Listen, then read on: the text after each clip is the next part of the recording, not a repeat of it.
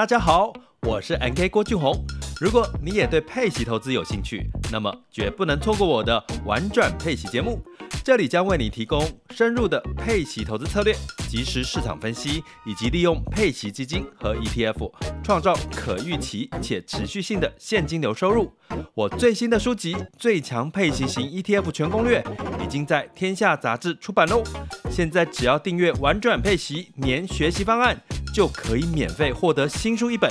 让我们一起学习，共同进步。点击叙述栏连接，立即加入，开始你的佩奇投资之旅吧。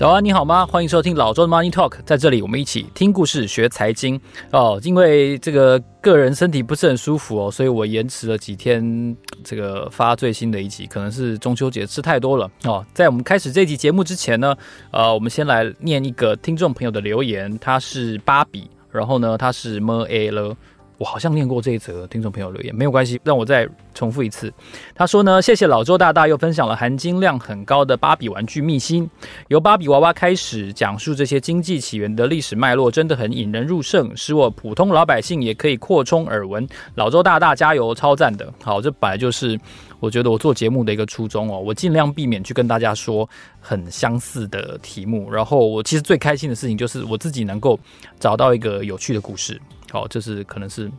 可能做记者的通病吧，或就是一个一个有趣的故事，那最好是独家啊，没有独家也没有关系，很久没有人讲过了就好。好，谢谢 MA 了。好，那今天我们这集节目呢，要跟大家分享一个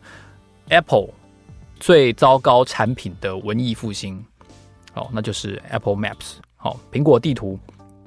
大家如果是苹果的老用户的话呢，呃，可能会对苹果地图有一些复杂的情感。就是我我我遇过一些人，他从来不用 Apple 的地图，然后他也坚定的用 Google 地图。那我也认识一些人，他慢慢的开始试用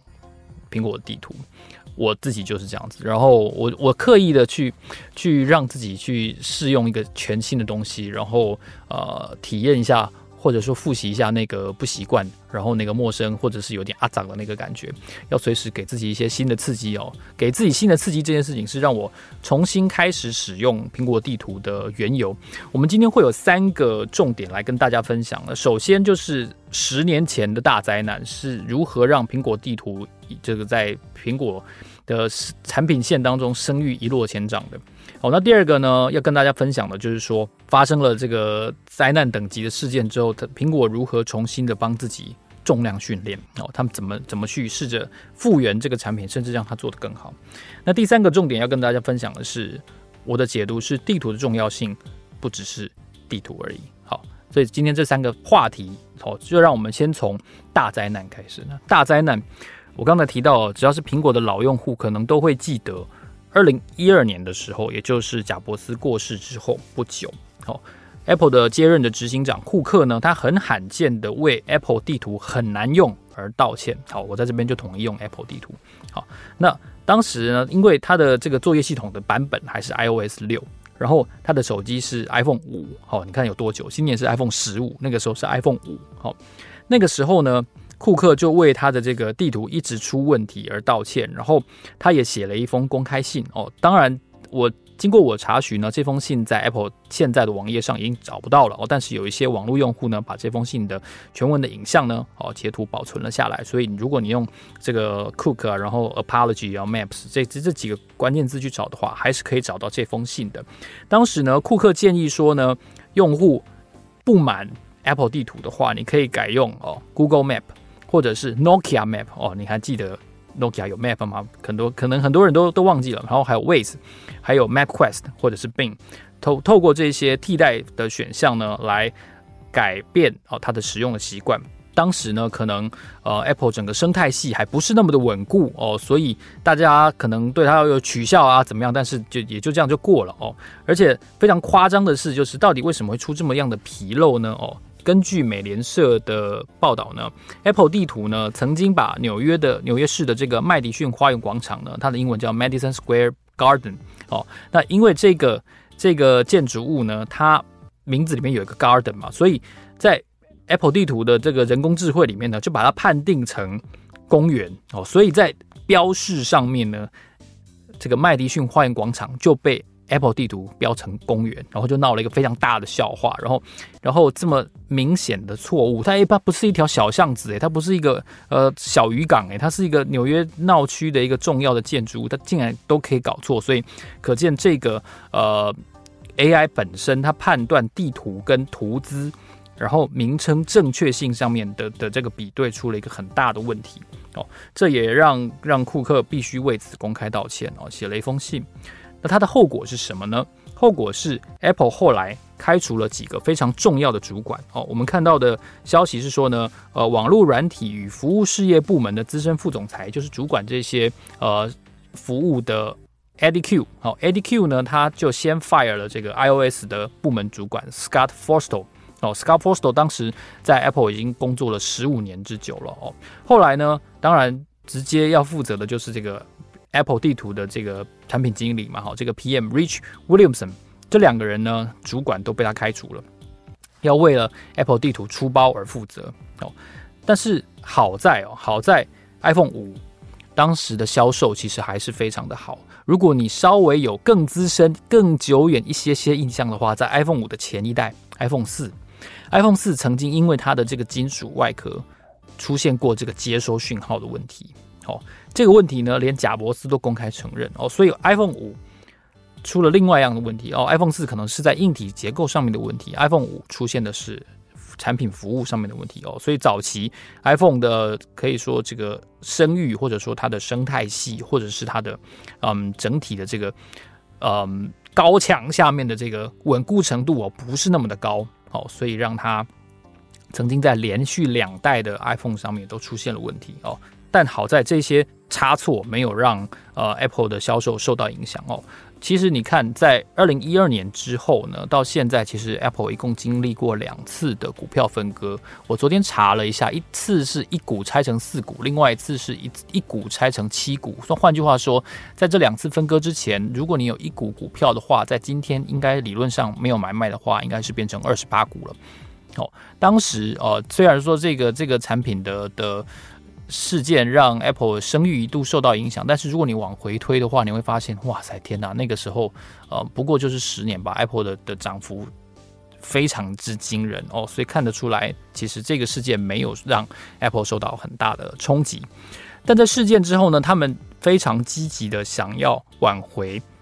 地图这个产品哦，他们也积极的做出回应哦，从二零。一五年开始呢，Apple 有了非常正式的一个回应。他们公开的说呢，他们把用户回报跟检举的错误或者是改进的事项呢，陆续都修正了。而且呢，Apple 也陆续的进行了一些小幅的小额的并购。当然，这是以它的公司规模来说是小额的一些并购。这些并购呢，主要就来自于地图公司，还有一些图资判断软体的企业，主要就是在这个呃。地图显示相关的这些专业的人才哦，然后呢，到二零一五年开始呢，Apple 展开了非常大规模的公开的宣示，已经改善了地图这个产品。他们说呢，在很多的大城市上面的搜寻呢，它你可以看到哦，就是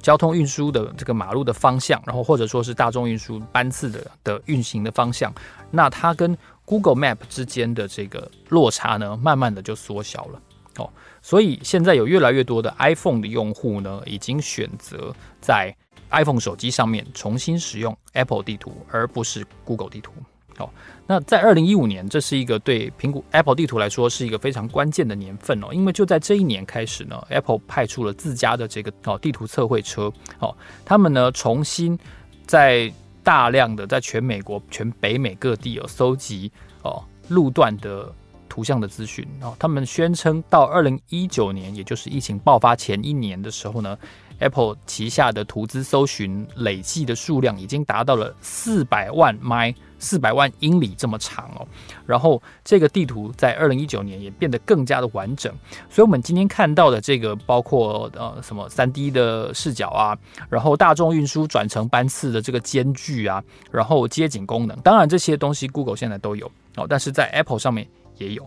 那根据我刚才提到的这个产品部门副总裁这个 Eddy Cue 的说法呢，Eddy Cue 说，其实产品在 Apple 手上有一个非常重要的点，就是他们的隐私保护是他们优先考量的呃细节。好，所以呃他们的这个地图城市呢，包括你搜寻的字啊，然后你使用的路径啊，然后其他你会搜寻的资料啊，它都会充分的做模糊之后才会发表在这个地图上面。好，那我自己的一个感觉就是，这是这是第二个重点哦，就是二零一五年到二零二零年东西中间，呃，苹果所做的一个。针对地图的针对性的强化的重量训练。好，那第三个重点要跟大家分享的是，我自己觉得呢，其实地图的重要性真的不只是地图而已啊。我我自己使用 Apple 地图这几个月下来呢，我的感受，它跟 Google 地图之间的差异是，Apple 地图更简洁，然后更直观。那我还没有完全适应 Apple 地图哦，那我偶尔也还会。回头去用 Google 地图，但老实说，我觉得 Apple 地图真的就很像 Apple 的产品，它现在是更直观一些。哦，它在查询上面，然后包括了天气啊，然后包括了这个商家的资讯啊，它的整个界面，我觉得比比 Google 地图更一键化操作哦，一键化操作，那没有没有想象中的那么差哦。那当当然有一些。店家可能我查的是已经搬迁了或已经停业了，但它还没有完整的显示在上面，这可能是嗯用户还没有回报吧。好，这是这个这是我自己个人的一个感受了哈。那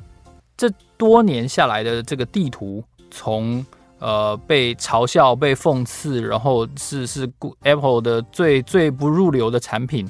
然后经过了八年左右的时间哦，它文艺复兴了哦，它真真的从这个一片。可以说一片破败当中站起来，我觉得这显示几件事情哦，呃，一来是地图它真的不是 Apple 的强项哦，这个 Google 在这上面有非常巨大的领先的优势，那 Apple 在落后底下呢，看起来是一个累赘，但是苹果或者说库克他本人呢，似乎都绝不接受 Apple 存在这种水准的产品。而且呢，他们也都考虑到更多的产业的机会，所以他们不接受 Apple 直接放弃地图这个产品哦，他绝不让 Google 整晚端走。那所以他们积极的去面对他们的缺陷，哦，强化他们原来的问题。改进他们原来的问题。那到目前为止，我觉得看到一个很好的结果。因为如果你去看《华尔街日报》的话呢，它也有一篇文章哦，就是说苹果最被嫌弃的产品如何实现了一个逆袭哦。这个逆袭当然来自于它本身功能的强化跟改进哦。所以，所以有兴趣的人可以看一下《华尔街日报》这篇文章，我觉得写的蛮好的。那我刚才有小小的铺一个梗，就是 Apple 跟库克本人都绝不接受这个产品直接放弃掉，可见它的市场很大。它是为什么呢？哦，我我觉得哦，它真正背后一个很重要的原因是 Apple Car。好，Apple Car 有一个很有趣的消息跟大家分享哦，在去年的时候，全美国曾经做过一个消费者心心目中哦 Number One 车厂品牌的大调查，它对象是全美国的汽车消费者。这个大调查呢，第一名首选品牌第一名哦是 Toyota，好，丰田哦。这个有百分之三十八的美国汽车消费者认为这是他心中第一名的车厂品牌，第二名是汉达本田哦，占了百分之三十二哦，一个三十八，第一名三十八，第二名三十二，这都是加起来就百分之七十了哈、哦，所以两个都是日本车。哦，那你知道第三名是谁吗？第三名是 Apple Car，所以它连一台原型车都没有出现的一个品牌的产品。Apple Car 竟然是全美国排行第三的消费者心中会首选的车厂品牌，这是大家一个呃，你可以说是既有车厂的一个非常巨大的一个挑战，或者说是一个警讯。哦，特斯拉当然是很受欢迎，没有错了，但是连原型车都没有，只是一直看到报道说，呃，有这台车，有这台车，大家就认为我一定会考虑这台车。好，那。你会说这跟地图有什么关系？当然有啊，这个大量的图资，还有你在使用的时候的行为所累积的资讯，还有哦，Apple 在推出了这个 CarPlay 之后，Apple 地图可以连接 Siri 嘛，好，然后 iPhone 可以真正的连接汽车，好，那不管它何年何月真的要推出汽车，这个据说是二零一四年就启动的这个泰坦巨人计划哦，Titan Plan，它。到现在也快十年，但是完全没有任何的风声说说 Apple 会做汽车。但是从呃，我刚才介绍的这一连串苹果积极强化地图这件事情呢，我能够猜测了，我我我有一种有一种直觉啊，就是说，他希望让地图所带来的图资使用行为的累积哦，然后用户的粘着度能够充分的跟有机会有很大机会推出的这个 Apple Car 苹果汽车做连接。哦，呃，甚至是成为它车上使用的一个非常主要的界面之一，或者说是提供呃未来的 Apple Car 的呃自驾上面的一些嗯基础的资讯，这都是有可能的。哦，这都是为什么哦苹果在这几年啊这个秣马厉兵啊这个非常用力的去改善苹果地图这个产品的说不出口的原因。哦。好，如果你喜欢这期节目的话呢，好，欢迎你给这个最近身体不舒服的老周啊一个鼓励，然后给我一个留言，好，然后告诉我你有没有在用 Apple 地图，还是你坚持的使用 Google 地图？好，那为什么呢？欢迎你留言告诉我。好，老周 Money Talk，让我们下期见，谢谢，拜拜。